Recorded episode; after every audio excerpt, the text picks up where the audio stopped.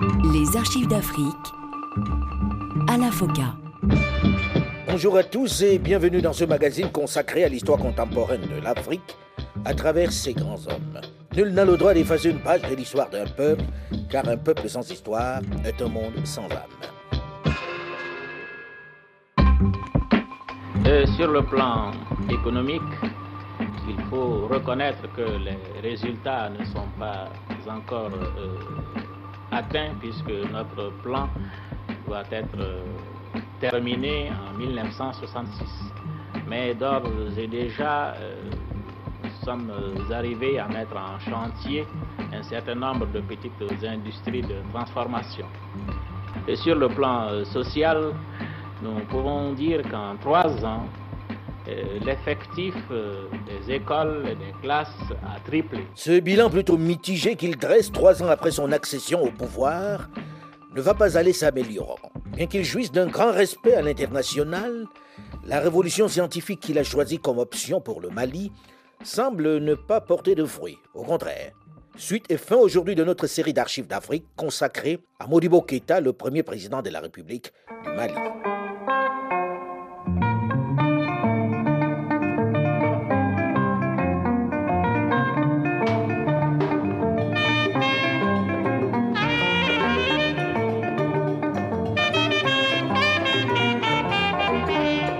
1967, c'est le tournant.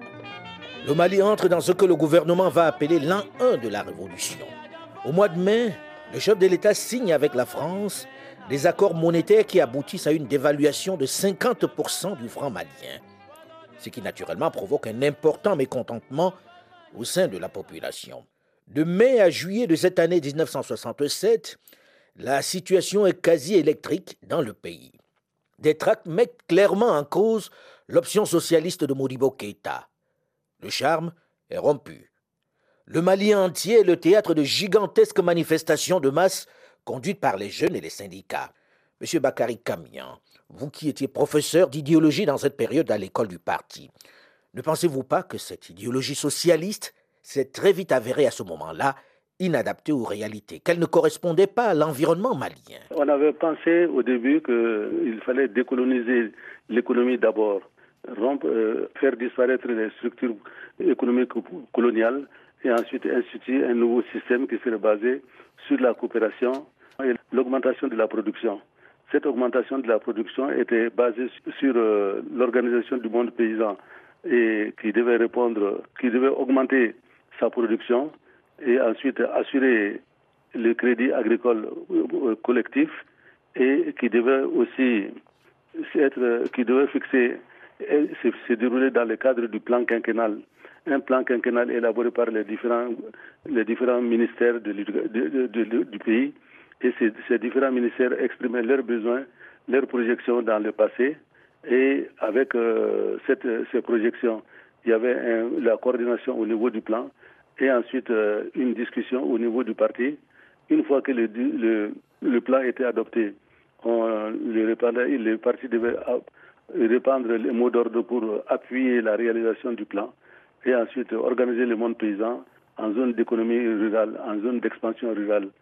Alors, euh, mais en ces zones, chaque village euh, devait bénéficier des crédits et en même temps assurer l'import et l'exportation de, de, de, productions. C'était un peu naïf de penser ça, non, avec le recul. Vous ne pensez pas que c'était quelque chose de particulièrement titanesque à mettre en œuvre pour un jeune État Je crois que c'était, c'était, de l'idéalisme. C'était de l'idéalisme. On avait pensé véritablement à ça, mais on a pensé que euh, cela supposait qu'on éliminait les commerçants, le commerce traditionnel. Or, notre pays était un pays de commerçants depuis le, depuis le 11e, 12e siècle. Et je crois que ce sont les commerçants qui ont mis, qui ont fait, qui ont tout mis en œuvre pour ruiner le régime, pour euh, affaiblir le régime et au contraire le, le discréditer. Autrement, c'était peut-être dans sur le papier c'était très beau, mais dans la réalité c'était difficile à réaliser. Monsieur Sédou Badian Kouyaté, vous étiez considéré comme le théoricien de ce socialisme à la malienne, celui qui faisait pression pour qu'il se poursuive. Vous étiez d'ailleurs présenté comme l'aile gauche de Modibo Keïta qui impulsait cette idéologie. Je n'étais pas à sa gauche, j'étais avec lui. Vous n'étiez pas un peu plus à gauche que lui? Non. Le seul problème, c'est que j'étais lié à la Chine. Ce qui n'était pas rien. Ah, c'était pas rien. À l'époque, il y a un journaliste français spécialiste de l'Afrique qui m'a traité de tout. Pro-chinois, ceci, cela, etc. Et, ça et je le traîne encore d'ailleurs. Ce qui était vrai en réalité. Oui, mais je ne m'en cache pas. Et je ne le renie pas. Mais alors, Tout ce que nous avons fait de solide, nous l'avons fait en coopération avec la Chine. Est-ce que votre option socialiste était vraiment socialiste? Est-ce que ça ressemblait à, à, à ce que l'on pratiquait en Russie ou, ou en Chine? Non. Vous savez, nous, nous n'avions pas étatisé. Nous n'avions rien à étatiser. Justement. Nous partions pratiquement de zéro. Je vous ai dit, nous n'avions pas de capitalistes au sens créateur, au sens dynamique. Nous avions des traitants, parce que pendant la traite, ils achetaient des produits pour les maisons coloniales. Nous les appelions des traitants. C'était des moyens, des petits négociants. Pas un n'avait une usine. Nous avions trouvé une usine qui clopinait à 60 km de Bamako, faisait de l'huile et du savon. Nous l'avions d'ailleurs balayé pour créer une usine ultra moderne avec la coopération allemande cette fois-ci, avec Krupp. L'option socialiste, c'était pour combattre le capitaliste. Mais là, il n'y avait pas de capitaliste du tout. Non, mais vous savez, on peut donner le nom que l'on veut. Certains ont dit capitalisme d'État. Nous, ce que nous voulions, nous voulions construire, nous voulions construire, bâtir selon nos vues, bâtir selon l'idée que nous nous faisions de notre pays, que nous nous faisions de l'homme malien, bâtir pour tout le monde. C'est ce que vous avez appelé le socialisme à l'africaine? Ah, vous lui donnez le nom que vous voulez, mais nous, c'était ce que nous voulions. Le contenu, c'était cela. Nous avions toutes les usines, c'est nous qui les avions construites. Mais ces usines Nous avons commencé à élaborer le tissu industriel du Mali. Est-ce que ce fut une réussite, monsieur Sedou Badian? C'était une pleine réussite. Mais vous savez, on nous a combattus de tous les côtés. C'est clair. À part la Guinée de Sékou Touré, tous les autres nous étaient plus ou moins hostiles. Et le Mali est central. Vous voyez ce que je veux dire? Ensuite, les grands ne voulaient pas qu'on réussisse parce que nous étions un mauvais exemple. Ça, c'était connu, ça. Si on devait mettre quelque chose à votre actif dans cette période-là, parce qu'il faut reconnaître que les discours auprès des paysans avaient du mal à passer, les discours révolutionnaires, l'an 1 de la révolution, la révolution, les paysans avaient du mal à entendre ça dans un pays qui est essentiellement rural. Est-ce qu'il n'y a pas eu chez pas- eux euh, ben, une rupture entre vous et le peuple? Nous ne faisions pas de discours révolutionnaires aux paysans. Nous leur disions ce que nous voulons qu'ils fassent. Qu'ils se mettent ensemble pour produire. Ils y gagnent. Qu'ils se mettent ensemble pour vendre. Ils y gagnent. Ils n'ont pas besoin d'autres discours révolutionnaires. Mais on leur parlait de la révolution. On a parlé de l'an 1 de la révolution, de l'an 2 de la révolution. On a On divisé. appelle ça, ça c'était le terme des intellectuels. On on n'avait pas besoin de dire ça aux paysans. Vous savez, nous n'avons jamais dit que les fruits de ce que nous sommes en train de construire, de produire, seraient pour demain.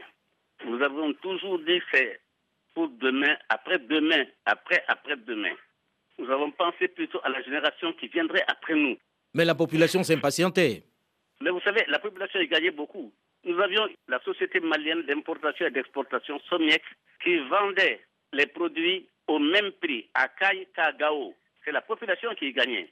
Ils elle n'a jamais vu ça.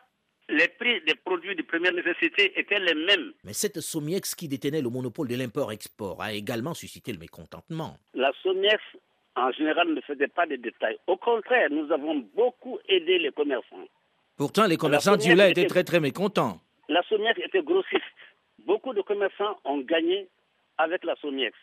Elle ne leur a pas fait concurrence. Je vous ai dit au départ qu'ils n'avaient rien pour importer. Mais dans le même temps, les négociants qui, depuis des siècles et des siècles au Mali, allaient chercher leurs marchandises à l'extérieur pour venir vendre, étaient un peu fragilisés. On a vu le mécontentement des commerçants, euh, des commerçants d'Ioula essentiellement. Mais ils allaient chercher quoi? Ils l'avaient à portée de main. C'était pas ça le fond du problème. C'était Le quoi fond le fond? problème, c'était les cadres. C'était plutôt les cadres qui avaient d'autres appétits, qui voyaient leurs homologues des pays voisins s'engraisser, s'enrichir. C'était cela. On fêtait des fortunes. Eux, nous leur proposions seulement le travail. Mais on a vu des cadres et des hauts fonctionnaires s'enrichir au Mali pendant cette révolution. Ah, je vous donne mon bien, comme on dit en mille, comme désigne un de nos cadres qui s'est enrichi dans notre système. Mais lorsque l'on parlait des taxis de la révolution, c'était pas pour rien. Oui, mais ça, c'est ça vraiment, taxi, c'est des broutilles. Vous savez, venez voir un peu les taxis de Bamako. Hein. C'est, passez-moi l'expression, c'est des tacos. On ne fait pas fortune avec ça.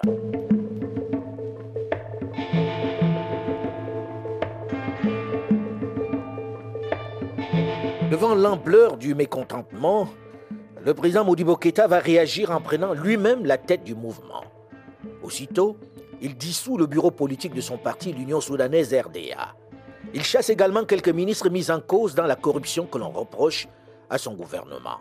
Le Conseil national de défense de la Révolution assume la direction politique. Après l'autodissolution de l'Assemblée nationale, Modibo Keïta gouverne le pays par ordonnance, pendant que les organismes du parti préparent de nouvelles élections. Le régime se durcit. Malgré cette volonté affichée de changement qui aboutit au mois de février 1968 à la réintégration du Mali à la zone franc, le marasme économique persiste.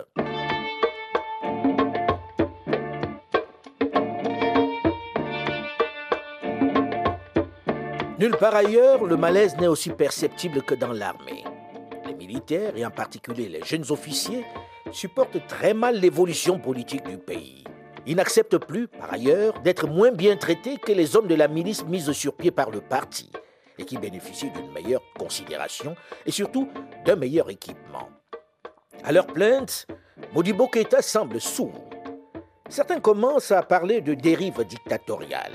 Bref, les militaires ne sont pas contents du tout. L'option socialiste ne les satisfait absolument pas.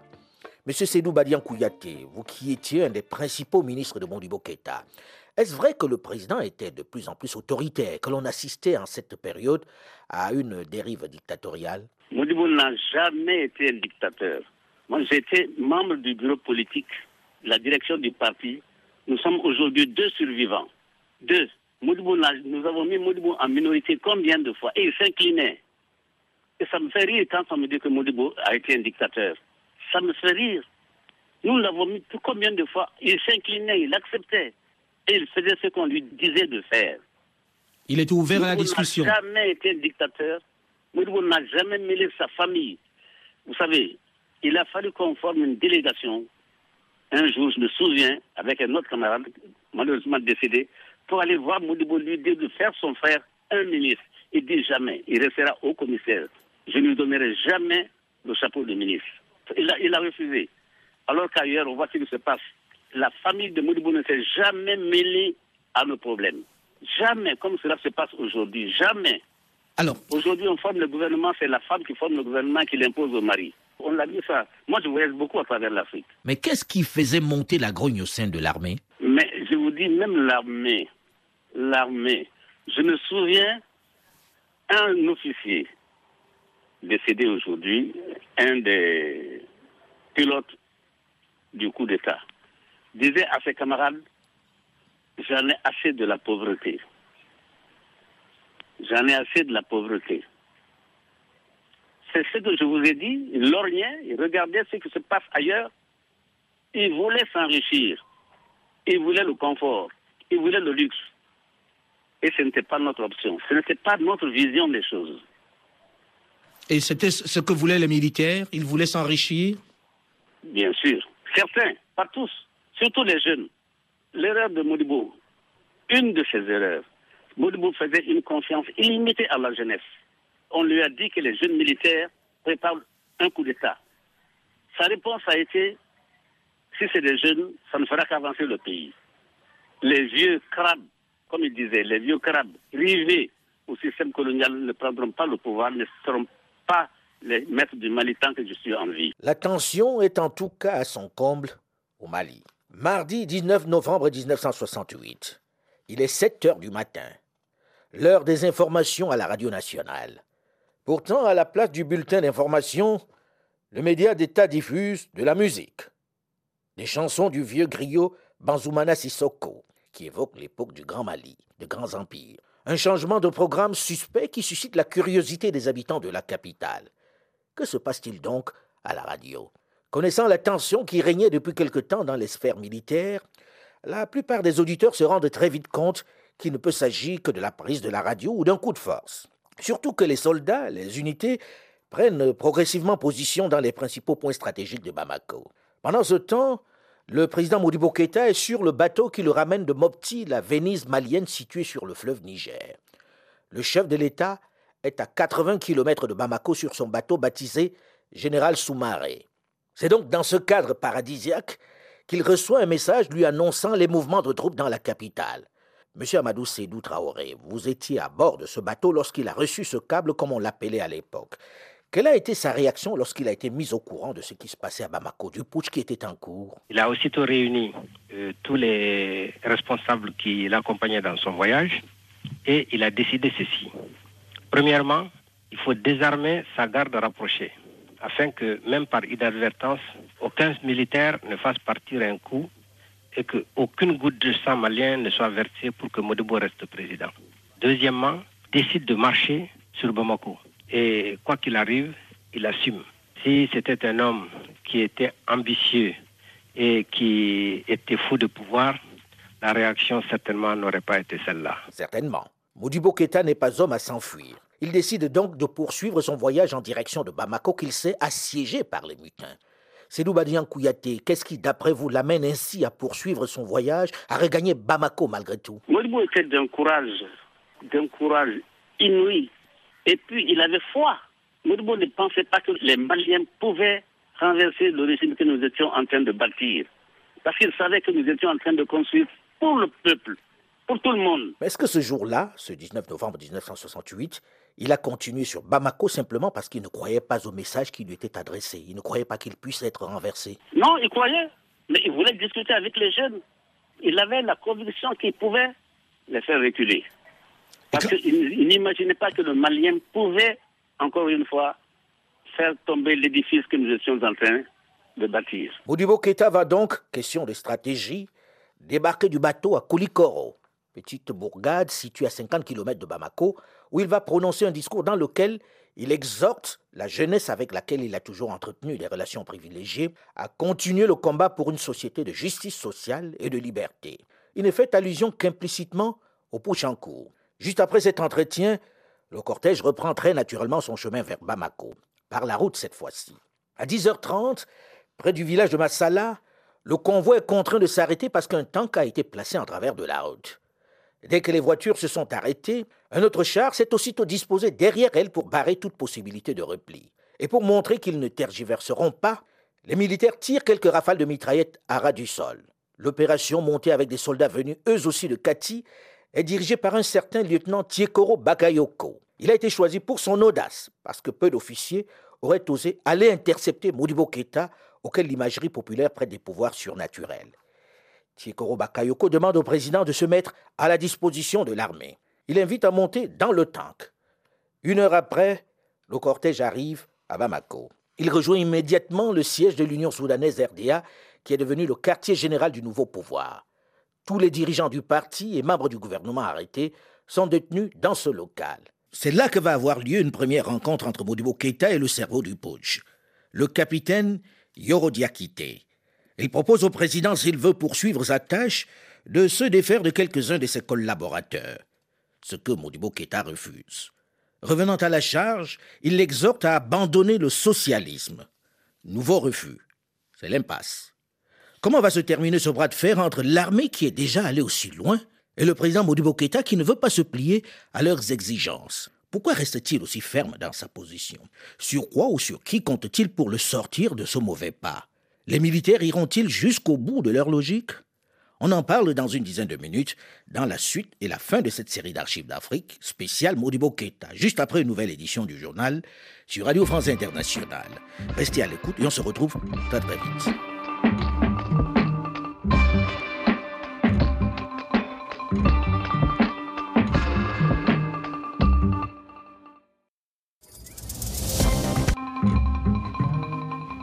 Les archives d'Afrique à la FOCA. Bonjour et bienvenue à tous ceux qui nous rejoignent seulement maintenant dans la seconde partie de ce magazine consacré à l'histoire contemporaine de l'Afrique à travers ses grands hommes. Nul n'a le droit d'effacer une page de l'histoire d'un peuple, car un peuple sans histoire est un monde sans âme. Bamako. Des troupes patrouillent dans la capitale du Mali. Le chef de l'État, M. Modibo Keïta, a été renversé par l'armée. Un comité militaire de libération nationale assume désormais les pouvoirs.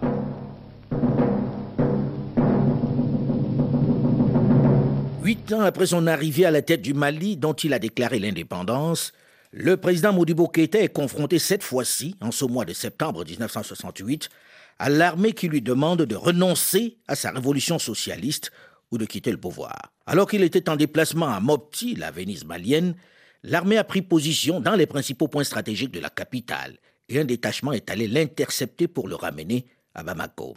On l'a ramené immédiatement, ironie du sort, au siège même de son parti, l'Union soudanaise RDA, qui est devenu le quartier général du nouveau pouvoir. Tous les dirigeants du parti et membres du gouvernement arrêtés sont détenus dans ce local. C'est là que va avoir lieu une première rencontre entre Modibo Keïta et le cerveau du putsch, le capitaine Yoro Diakité.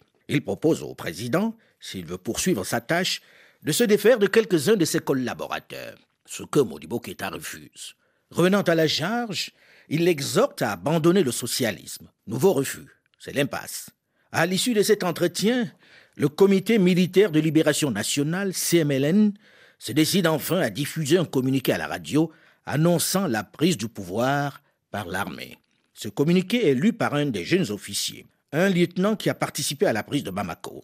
Il s'appelle Moussa Traoré. Malienne, Malien, aujourd'hui, 19 novembre 1968, L'heure de la liberté a sonné. Le régime dictatorial de Modibo Keïta et de ses a chuté. Le comité militaire de libération nationale assumera désormais les pouvoirs politiques et administratifs en entendant la formation d'un gouvernement et d'institutions politiques démocratiques issues d'élections libres. Vive le Mali, vive la République, vive l'armée. Sédou Badian Kouyaté, vous avez toujours été persuadé que ce coup d'État, ce putsch, était téléguidé. Pour vous, ce n'était pas l'œuvre de ces officiers? Je ne pense pas. Vous savez, il y avait parmi eux des gens qui étaient manipulés par l'impérialisme, il faut le dire. Parce que nous, nous gênions. Notre exemple était un mauvais exemple. Un mauvais, mauvais, mauvais exemple. Il fallait nous abattre. Est-ce que ce l'Occident était d'accord Est-ce que ce n'est pas un peu paranoïaque? Est-ce que ce n'est pas un peu paranoïaque, Monsieur Sedoubadian Lorsque vous dites il fallait vous abattre, ils auraient pu vous abattre. Ce n'était pas si difficile que cela. Ah, vous savez, ils ont tenté pas mal de choses, hein sur lesquels nous sommes tués. Un exemple? Moribo a échappé à un attentat dans la haute vallée du Niger. Perpétré par qui? Ah, vous savez, regardez autour de vous. Je vous avoue que j'ai du mal. Ah, vous avez tort. Regardez bien. Toujours rien. Vous savez, ce qu'on était en train de faire aurait certainement fait basculer plus que la sous-région.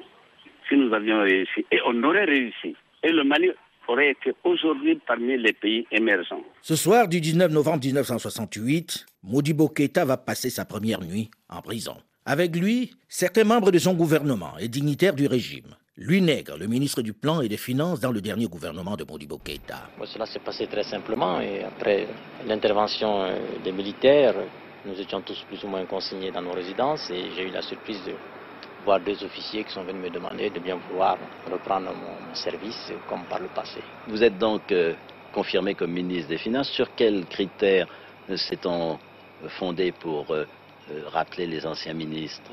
Je crois qu'on s'est fondé sur deux séries de critères. Je crois d'abord critères de technicité, si j'ose m'exprimer ainsi, et ensuite par le fait qu'on savait quand même à Bamako et dans l'opinion publique que certains d'entre nous n'étaient plus du tout d'accord avec euh, les méthodes de gouvernement de l'ancien régime, étaient même en désaccord fondamental sur certains points essentiels. C'était votre cas. On dit même que certains ministres étaient sur le point d'être arrêtés. Le bruit en avait couru, mais en fait, je n'en ai pas eu la confirmation et la certitude non plus. Vous-même ne vous attendiez pas à une arrestation? Non, j'attendais à être démis un jour ou l'autre, mais pas à être arrêté. Est-ce que vous pouviez réussir avec le régime tel qu'il fonctionnait ou fallait-il un changement? À mesure que le régime se radicalisait et tombait un peu dans le verbalisme pseudo-révolutionnaire et accentuait la, la méfiance et la défiance, il était certain qu'on ne pouvait plus arrêter la dégradation de la monnaie. Dans la rue, à Bamako comme à l'intérieur, s'exprime ouvertement en ce mois de novembre 1968 les récriminations que lui faisait la population. La raison principale était les choses, c'était les miliciens qui agissaient vraiment d'une façon brutale, comme Hitler en 1945. Aussi fort que cela? Oui, ah, c'était pire que cela, si on peut même dire. Hein. C'est eux qui faisaient la loi C'est eux qui faisaient la loi, en quelque sorte. À 2 h du matin, tu peux sortir en ville. Même chose, revenant une heure de temps après le cinéma, euh, les miliciens ils vous rencontrent en cours de route avec une soeur ou bien avec une cousine. Ils vous demandent vos pièces d'identité, vos papiers de mariage. Si vous n'avez pas ça, ils vous prennent, ils vous amènent au camp. On était fatigués, nos pères, nos mères, tout le monde. On n'avait plus de riches, ni de mille dans nos maisons. Sous l'Ancien Régime, on arrêtait beaucoup de gens On, arrêtait beaucoup de gens. J'ai même des camarades qui sont partis à Kidal. Qu'est-ce que c'est Kidal C'était un endroit presque là où on tue les personnes. Hein. Vraiment, le régime de Modibo Keïta tuait des gens? Oui, il tuait vraiment des gens. Il a tué plus de 1000 personnes. Hein.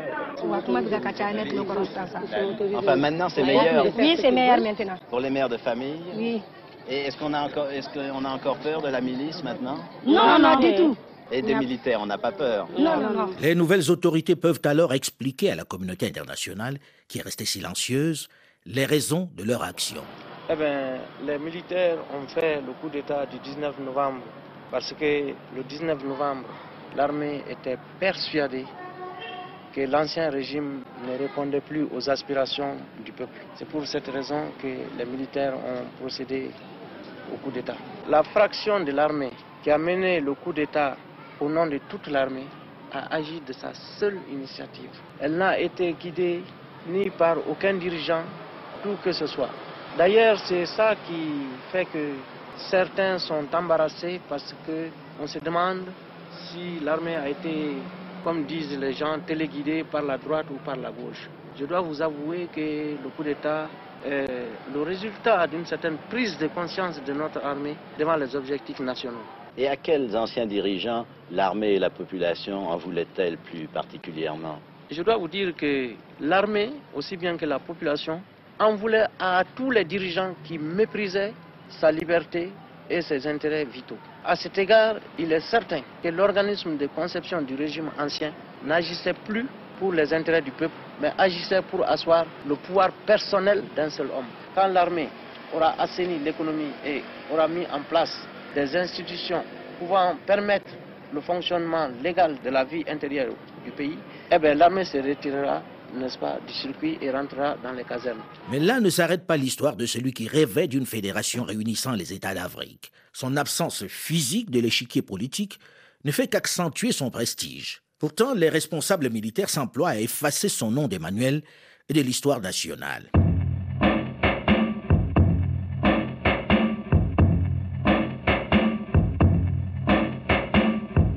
Janvier 1977.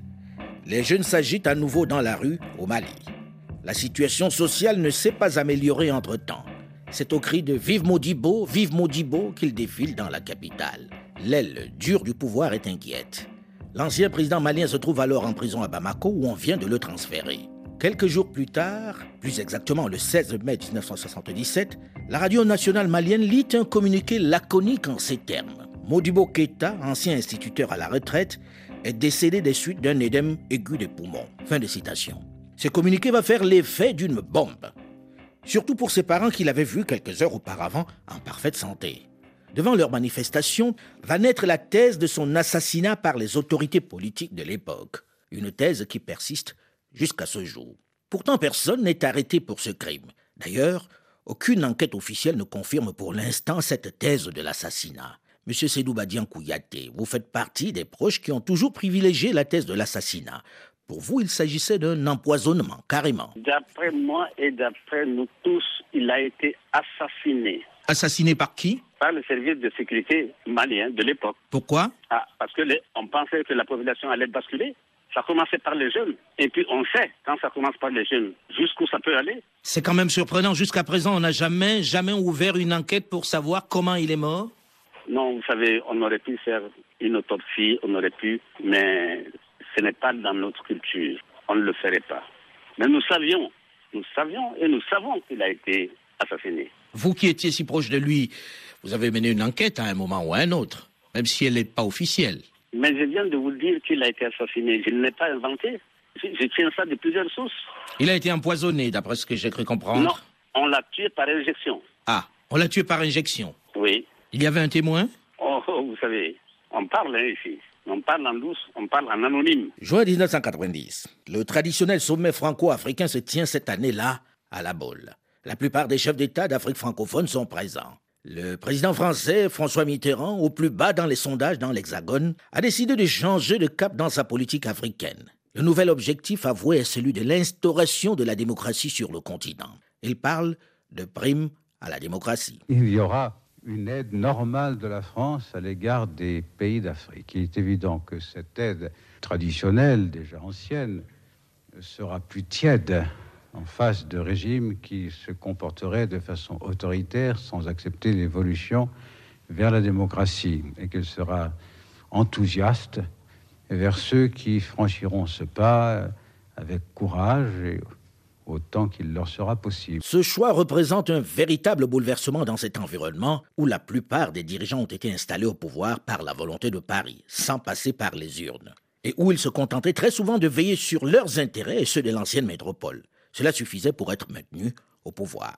Cette prime à la démocratie est perçue par ses présidents, par ses chefs d'État comme une insulte. Certains s'offusquent d'ailleurs ouvertement devant cette ingérence dans la politique intérieure des pays dits souverains. Pour Moussa Traoré, qui ne cache pas sa désapprobation, François Mitterrand a parlé aux chefs d'État africains comme à des enfants. Et toujours selon lui, il n'a pas tenu compte des réalités ancestrales, coutumières et traditionnelles d'un continent qui n'a rien à apprendre de l'Europe en matière de gestion des peuples. Moussa Traoré va bien faire comprendre que le multipartisme que préconise le président français ne correspond pas aux réalités maliennes. Il n'est absolument pas question de l'instaurer. Il pense d'ailleurs que le peuple malien est d'accord avec lui sur ce point au moins. Et c'est dans ce contexte que surviennent, en mars 1991, les émeutes qui vont ensanglanter le Mali.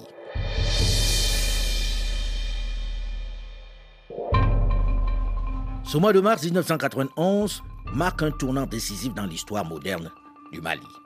Après plusieurs jours d'émeutes sanglantes, Moussa Traoré, qui déplore la mort de plusieurs manifestants, reste persuadé que tout ceci n'est qu'un dur moment à passer.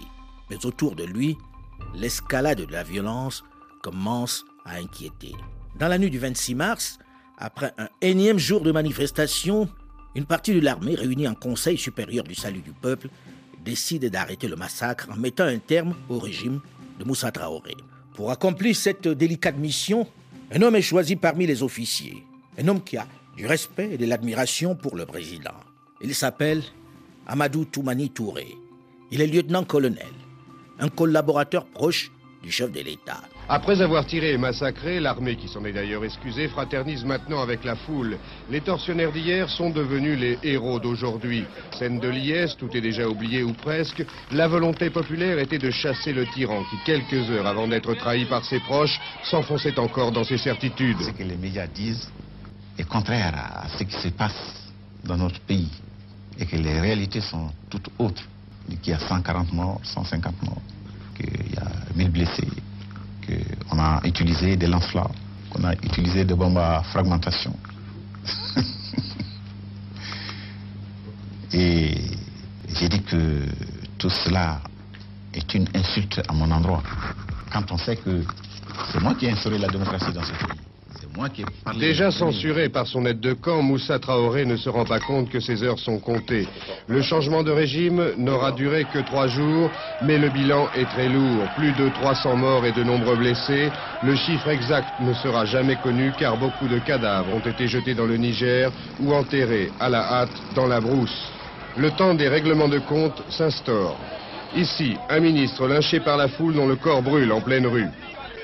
Si le général Traoré a quitté le devant de la scène, les militaires ont encore le premier rôle. Parmi eux, le lieutenant-colonel des parachutistes Toumani Touré, qui s'est proclamé président du Conseil de réconciliation nationale.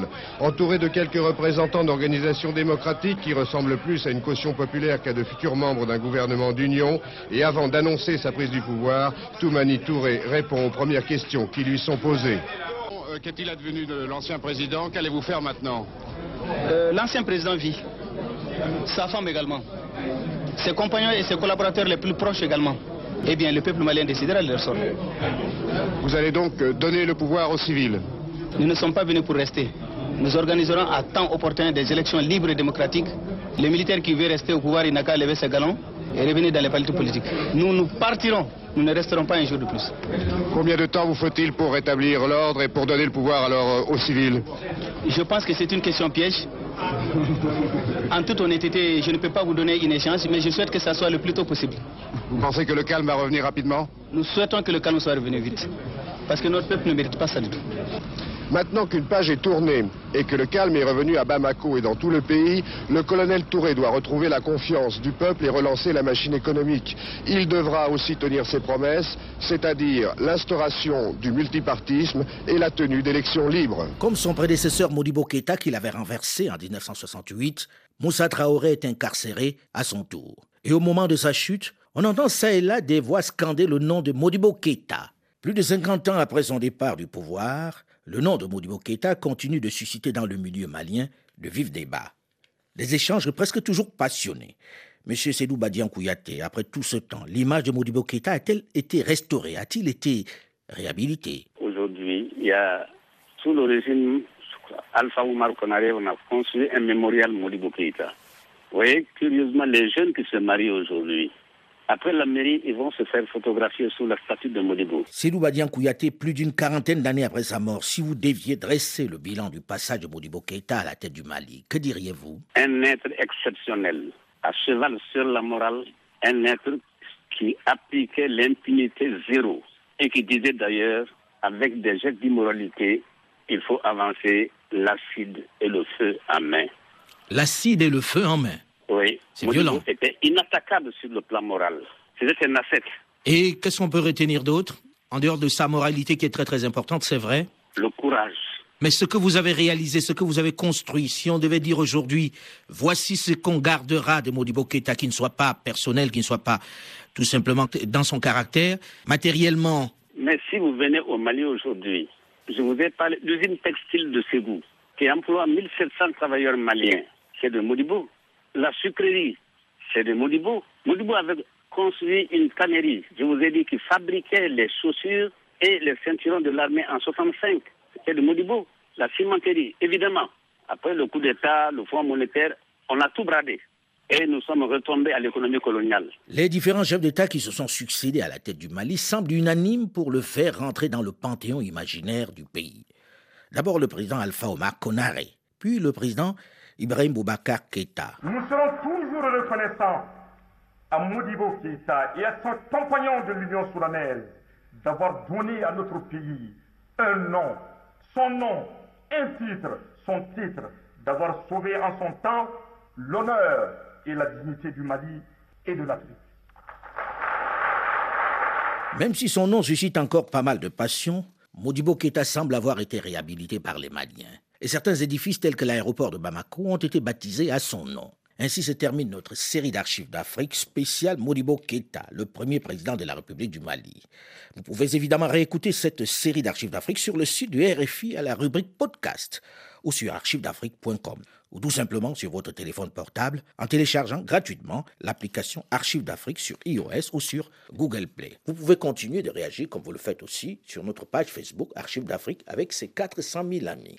J'en profite pour vous mettre en garde contre les fausses pages Facebook, les comptes Twitter, les comptes LinkedIn à mon nom qui se multiplient. Ils sont tous faux. À mon nom, je n'ai ni compte Facebook, ni compte Twitter, ni compte LinkedIn. Le seul endroit, autre que RFI et France 24 où je m'exprime, est ma chaîne YouTube Alain Foka officiel. Delphine Michaud, Olivier Raoul et Alain Foka, nous vous donnons quant à nous rendez-vous la semaine prochaine, même heure, même fréquence, pour aller la découverte d'un autre personnage marquant de l'histoire contemporaine de l'Afrique. Dans un instant, une nouvelle édition du journal sur Radio France Internationale. Restez à l'écoute et à très vite. Cette année,